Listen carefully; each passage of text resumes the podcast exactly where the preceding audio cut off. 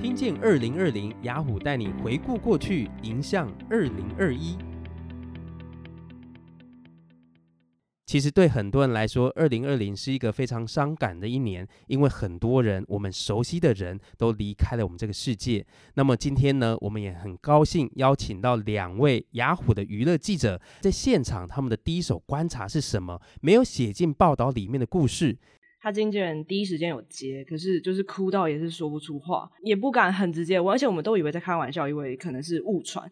所以那时候我记得我同业还很开玩笑的口音说：“是假的吧？”然后他经纪人就不讲话，然后最后就说了是真的，这样。觉得在他身边都是你感受得到温暖那种感觉。你当时的想法就啊，他不愧是明星。即便他在荧光幕前，他的形象是比较凶悍的那种，可是他其实你每次打电话问他问题，他都是会舍不得挂掉电话，会一直跟你聊，一直跟你聊。真的假的？对。想听更多有趣的话题，请锁定雅虎年度回顾专题，听见二零二零。